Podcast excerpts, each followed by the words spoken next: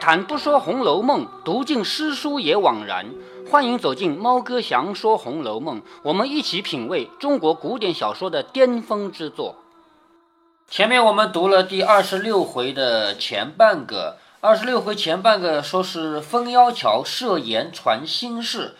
那风妖桥设言传心事究竟讲的什么呢？其实是一个很小的一个过场。就是这一回，他要讲的是原来不那么重要，我们很有可能注意不到的人，像贾云和小红这样的人。贾云呢，因为他一直没工作嘛，他要找工作，所以想了很多办法，但是很多路又走不通。他一开始找的是谁呀？找的是贾琏，结果贾琏这个人呢，也帮不上忙。虽然想给他一个工作，可是抢不过他老婆王熙凤，是不是啊？所以有一个好好的工作就。给了贾晴了，那这种情况下，贾云就继续想办法，想要去找他的舅舅借点钱。结果他舅舅呢，非但不借钱，而且还骂他一顿。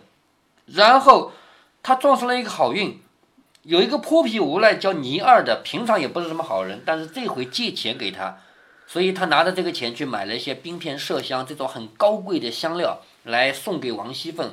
通过送礼的过程，我们看出贾云很聪明啊。他说。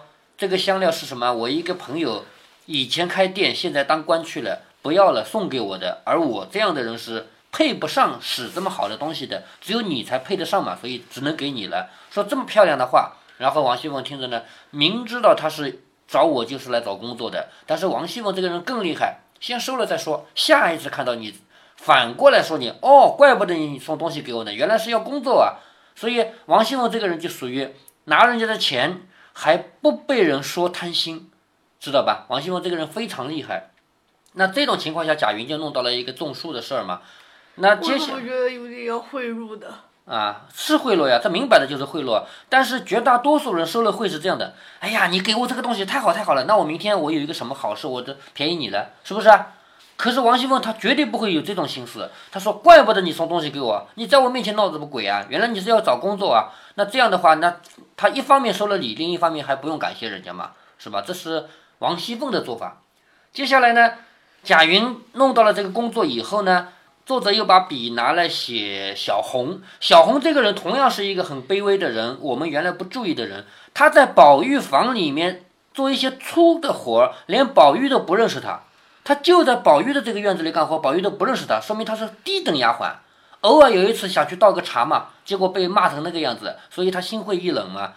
那么巴结宝玉这条路走不通以后呢，他就想巴结一个次要的人物，像贾云这样的人。于是呢，有一次正好他手帕丢了以后，他就想会不会在贾云手里，而恰恰在这个时候发生了一件事，就是贾宝玉和王熙凤两个人中邪了嘛。被那个五个鬼缠着身中邪了，在这个情况下，贾云带着人去守卫，而小红作为贾宝玉房里的丫鬟是有机会看到贾云的，恰恰发现贾云手里的手帕真的就很像他的，所以他那块手帕很有可能的确是让贾云给剪去了，但是他又不好去问，就在这个矛盾的过程中，作者在这里写了一些细枝末节的小事儿，比如说有一个叫佳慧的小丫头。还很小，因为林黛玉给了他一把钱，他都不知道该怎么收，就跑来给小红说：“你帮我收着，是吧？”那小小孩嘛，有了钱以后，我也不知道该放哪儿，我也不知道这个钱怎么存，你帮我存着吧。讲了一些这样的细枝末节的小事，然后就讲到了封妖桥这个细节。其实封妖桥设言传心事，只不过是一个小小的过场。什么意思呢？就是有一个叫坠儿的人去带贾云进来，经过封妖桥，正好小红也在。小红和贾云两个人互相之间是多看了一眼，但是他们俩还假装没事儿。小红假装跟坠儿说话，同时用眼睛偷偷的瞄一眼贾云。贾云也一边跟坠儿说话，一边看一眼小红。其实这两个人是有点看对眼的关系，就是互相之间有爱慕，但是假装都没有跟对方说话。这就是封妖桥设宴传心事。那然后。贾云进去以后，跟贾宝玉随随便便说了一些话，因为他们之间缺乏共同语言嘛，就随随便便说了一些话，然后要走了，贾宝玉也不留他，叫坠儿把他送出去。出了怡红院，贾云见四顾无人，便把脚慢慢的停着些走，就是他并不急着走，有意的放慢脚步，口里一长一短的和坠儿说话，问他几岁了，名字叫什么，你父母在哪一行上，就是你父母是干什么的。在宝书房里几年了，也就是说你做贾宝玉的丫鬟已经几年了，一个月有多少钱？总共宝书房里有几个女孩子？你看问这么多话，其实他在问什么？为什么？他问坠儿，一开始问坠儿你几岁啦？名字叫什么？父母是做什么的？你在宝书的房里几年了？一个月多少钱啊？然后又问总共宝书房里有几个女孩啊？其实他在想要问小红的消息，知道吗？他不能直接问那个那个叫小红的怎么样？他不能这么问，是不是啊？于是从你开始，你叫什么？你几岁了？你爸妈干什么的？你到宝书房里几年了？然后问宝书房里总共有几个女孩子啊？一点一点问过去，人家就不怀疑，是不是啊？那坠儿见问，便一桩一桩都告诉他了。贾云一说：“刚才那个与你说话的，他可是叫小红。你看，转到小红身上了吧？”坠儿笑着说：“他倒叫小红，你问他做什么？就是他的确是叫小红，你问他做什么？”贾云说：“方才他问你什么手帕子，我倒捡了一块。”坠儿听了，笑着说：“他问了我好几遍，可有看见他的帕子？我哪有什么功夫管这个事儿？今儿他又问我了。他说我替他找着了，还谢我呢。就是他说，如果我替他找到的话，还要谢谢我。才在恒武院门口说的，二爷也听见。这个二爷指的是你啊，因为贾云也是云二爷。二爷也听见了，不是我撒谎。好，二爷，你既然捡了，给我吧。我看他拿什么谢我。就是坠儿说了。”之前小红跟我说，如果我能帮他找回手帕，要谢我的。现在不是在你手里吗？你就给我吧，我去还给小红，看看小红怎么谢我。原来上月贾云进来种树时，便捡了一块罗帕，便知道是园内的人失落的，但不知是哪一个人的，故不敢造次。就是他捡到一块手帕，知道肯定是园子里的人，但不知道是谁丢的，所以呢，他也不好问。在这里提一下旧版本的电视连续剧啊。旧版本的电视连续剧在这做了一个小小的修改，这个修改改得很生动。什么地方改呢？就是前面你还记得有一回，贾云因为贾宝玉说你有空往我书房来找我，他就真的到书房去，结果等一天没等到，是不是啊？还记得这个事吗？记得，在那里等等没等到的时候，有一个小厮，一个小小孩啊。想进去传一句话给贾宝玉，说外面有一个叫贾云的在等你。可是他去了半天，根本就没机会见到贾宝玉，因为他是没机会进二门的，是不是啊？他根本就没有资格进入大观园，所以他都没有机会传到话。这个时候正好谁来了？小红来了，是不是？所以这个小厮就说，这个小红就是宝玉房里的丫鬟。就请他带个话进去，告诉宝玉说你来过了，然后你今天别等了，就明天再来吧。不是说了这样一句话吗？在旧版本电视连续剧里面，就在这个时候，小红一转身，身上一块手帕掉了下来，掉在地上，因为她转身嘛，所以在她后面嘛。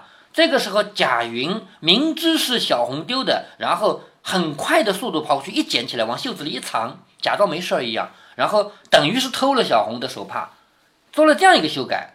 那按照原文啊，曹雪芹写的原文不是这样的。曹雪芹写的原文是：上个月贾云进来种树的时候，捡了一块手帕，知道是园子里人失落的，因为在园子里捡的嘛。但不知是哪一个人的，所以不敢造次啊。这是原著啊。如果有机会看旧版本的电视连续剧，会看到这个细节。另外呢，我也说过。旧版本的电视连续剧改的不符合原著呢，但是我们很多人读原著以后的猜测是另外一种可能，就是小红故意丢她的手帕，让让贾云捡着的，为了通过这种方式去接近贾云。好，我们回到小说里来啊，贾云今儿听见红玉问坠儿，便知道是红玉的，心内不胜喜兴，心内就是非常高兴。为什么很高兴呢？就因为前面他见过红玉，就是小红啊，他知道小红是宝玉房里的丫鬟。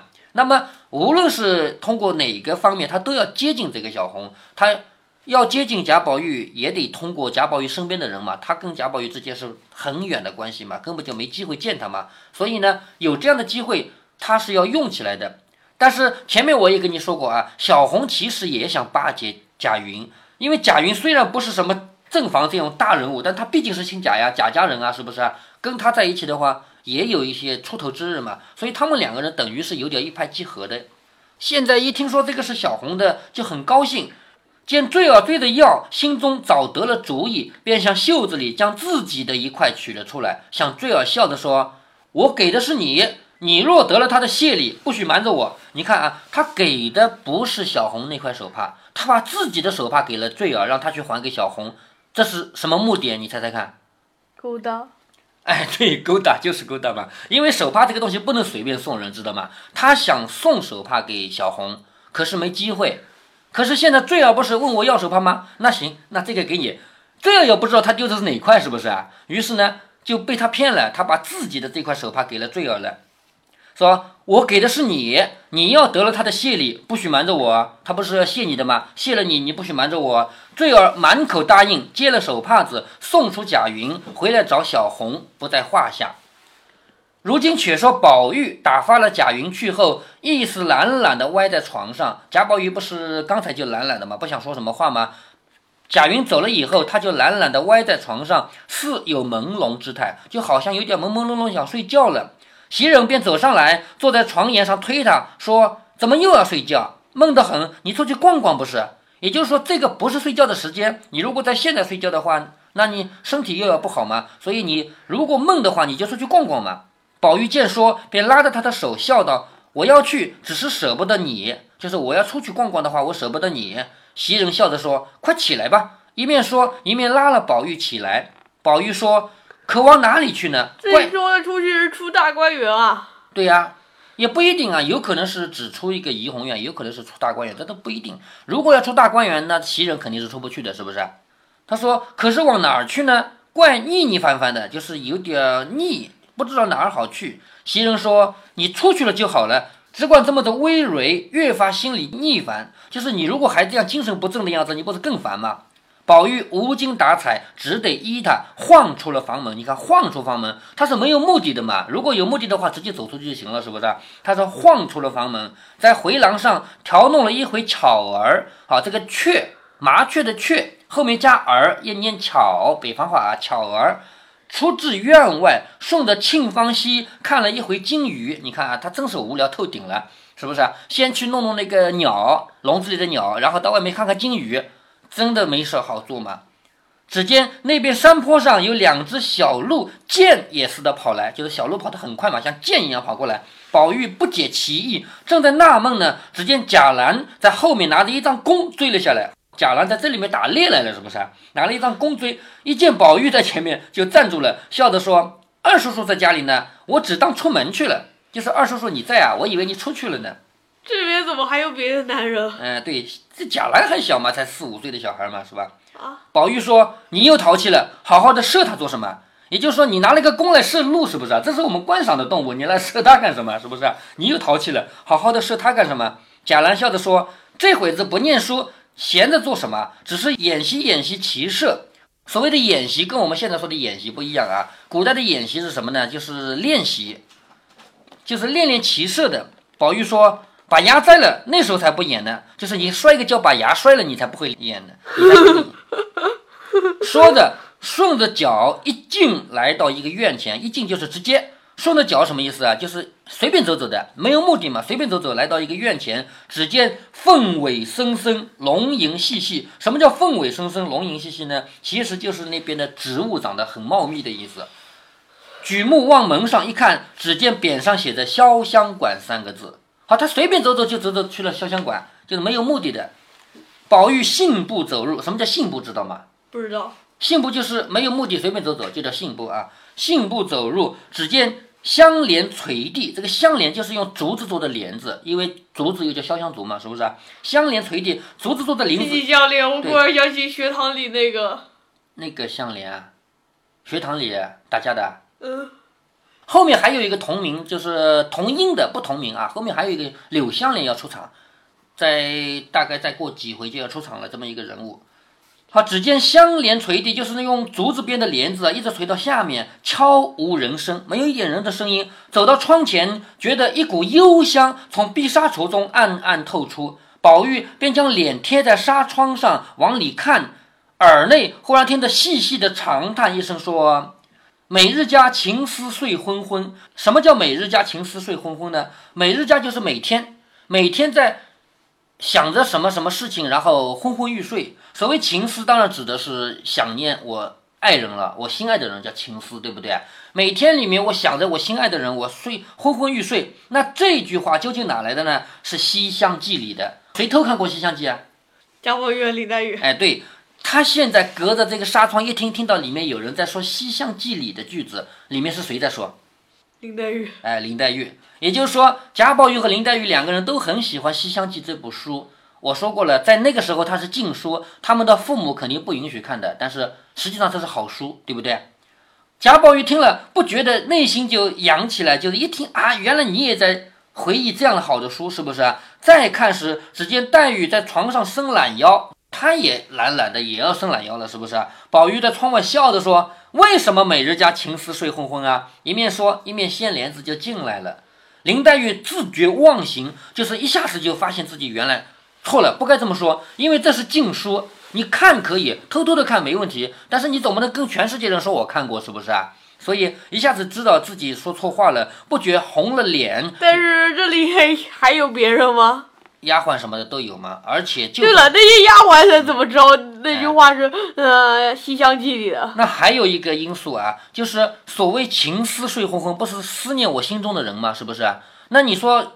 有有人好意思让别人知道我在思念我心中的人吗？对吧？所以站在这个层面上，他也不应该说出来。他觉得忘形了，不觉涨红了脸，拿袖子遮了脸。为什么要用袖子遮脸呢？因为脸红了嘛，是不是？转身向里面装着睡着了。也就是说，贾宝玉来了嘛，我转身，我假装睡着了。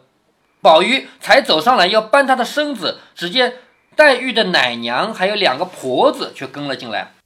贾宝玉走进来，外面跟进来奶娘和两个婆子，说：“妹妹睡觉呢，等醒了再请来。”就是说，现在林黛玉在睡觉，等她醒了你再来吧。刚说的，林黛玉便翻身坐了起来，笑着说：“谁睡觉呢？那两三个婆子，嗯，哪来两三个婆子？呃，不是，嗯，不是大山只带从老家只带了两个仆人，嗯吗？一个是一。”丫鬟雪夜，一个是他奶妈。嗯，对，到了这里，贾母给了他好几个仆人。除了潇湘馆里面，怎么可能没有相应的人呢？对吧？又不止这个给了呃紫娟。呃，不止这么点，给了好几个的。他来到贾家，就另外给他几个丫鬟、几个婆子，而且在刚刚前面这两回啊，住进大观园，每人另外又加了几个丫鬟、几个婆子，是不是？这里面有这个细节的，你可能忘了吧？嗯。他翻身坐起来说：“谁睡觉呢？”那两三个婆子见黛玉起来，便笑着说：“我们只当姑娘睡着了。”说着，便叫紫娟说：“姑娘醒了，进来伺候。”也就是说，既然她醒了嘛，就要叫紫娟进来。一面说，一面都去了。黛玉坐在床上，一面抬手整理鬓发，就是用手来理理头发，一面笑着向宝玉说：“人家睡觉，你进来做什么？”宝玉见他心眼微畅，香腮带赤。什么意思啊？就就是刚才脸红过，是不是？这不是才几秒钟吗？现在还是有点害羞的样子，不觉神魂早荡，一歪身坐在椅子上，笑着说：“你才说什么？就是你刚才说的那句话是什么？”黛玉说：“我没说什么。”宝玉笑着说：“给你个匪子吃吃的，我都听见了。所谓匪子是什么呢？就是用手指头这样一打过去，这样打是吧？我给你个了得哩的，我们常州话叫了得哩，是不是啊？我给你个家伙吃吃的，你居然。”我都听见了，你还一转身就赖。两人正说着话，只见紫娟进来。宝玉笑着说：“紫娟，把你们好的茶倒碗我吃。”紫娟说：“哪里是好的呢？要好的，只等袭人来。就说，你问我要好的茶没有？是不是？好的茶等袭人倒嘛。”黛玉说：“别理他，你先给我舀水去吧。”紫娟笑着说：“他是客，自然先倒了茶再舀水去。就是现在你是我伺候的主人，他是来的客人。”他要喝茶，我当然先给他倒茶，是不是？说着倒茶去了。宝玉笑着说：“好丫头，若供你多情小姐同鸳帐，怎舍得叠被铺床？”这也是《西厢记》里的句子。如果和你，如果和你这个多情的小姐在同一个被窝里睡觉，鸳鸯的帐子，那个帐子上绣的鸳鸯，不是新婚夫妻的意思吗？如果我和你在。同一个帐子里面，同一个被窝里睡觉的话，我怎么舍得叠被铺床呢？就是连这个都免了，我们一天到晚睡觉算了。林黛玉顿时撂下脸来，就是听到这个话，你把脸就放下来了，说：“二哥哥，你说什么？”宝玉笑着说：“我哪里说什么了？”林黛玉就哭起来了，说：“如今新兴的外头听了村话来，也说给我听；看了混账书，也拿来取笑我。我成了爷们解闷的，就是你读了那种书，你拿来说我，我就是给你解闷的嘛。一面说着，一面下床来往外就走。宝玉不知要怎的，心下慌了，忙赶上来说：“好妹妹，我一时该死，你别告诉去。我再要赶，嘴上就长个钉，烂了舌头。就说如果我以后再说的话，我嘴上长钉，我烂舌头。正说着啊，丁是一种病啊，就是烂疮那种吧。总我们现在因为大家都卫生啊，什么传染的机会少啊，这些病都很少见了啊。正说着，只见袭人走进来说。”快回去穿衣服，老爷叫你呢。老爷谁呀？老爷谁还要查的啊？贾宝玉的老爷谁？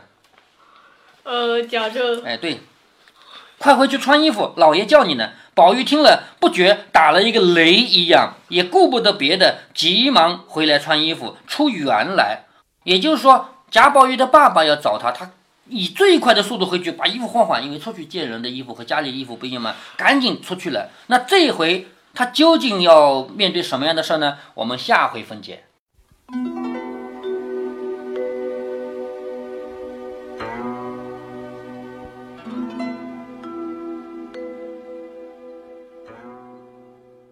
在这一集里，猫哥提到了小红丢手帕的三个版本。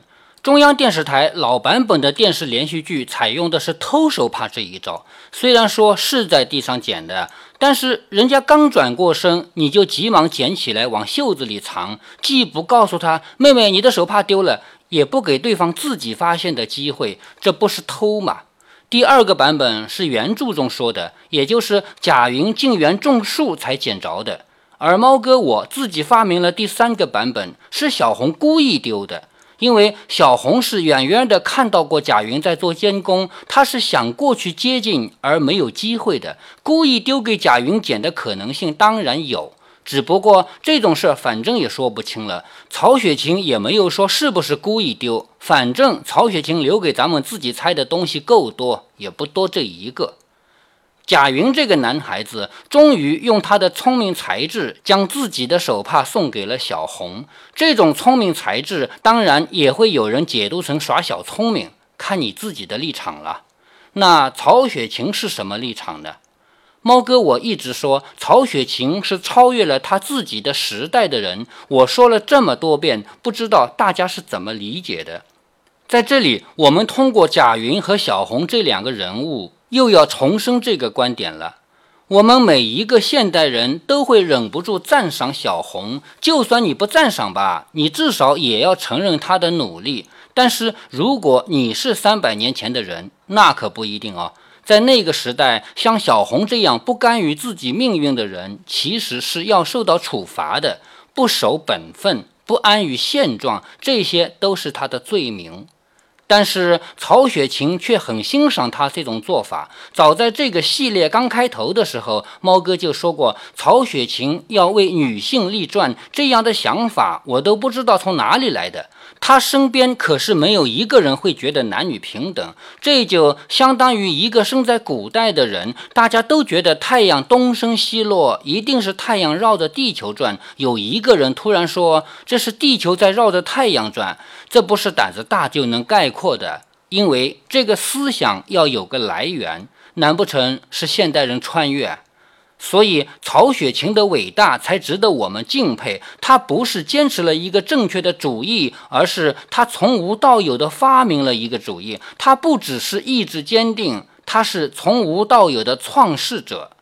友情提醒一下。这一集中包含贾兰打猎这么一个一笔带过的细节，在整部小说中似乎是个无关紧要的小事儿，跟前后的故事都没有联系。在整个《红楼梦》讲结束的时候，猫哥要在大总结里重提这些不重要的细节，希望大家到那时候还能记得。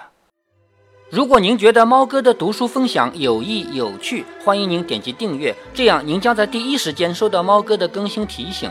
如果您有什么要对猫哥说的，不管是赞还是批评，不管是提建议还是唠唠嗑，欢迎您在节目下方留言。您也可以加猫哥的公众号，四个字“猫哥在线”。您还可以加入猫哥的听友群中，微信群呢用语音节目没有办法说清，还是 QQ 群方便，群号为八四九九六六八九九。不管加入 QQ 群还是微信群，还是在节目下留言，还是在公众号留言，您都可以围绕着书中的智慧和读书的乐趣畅所欲言。好，再见。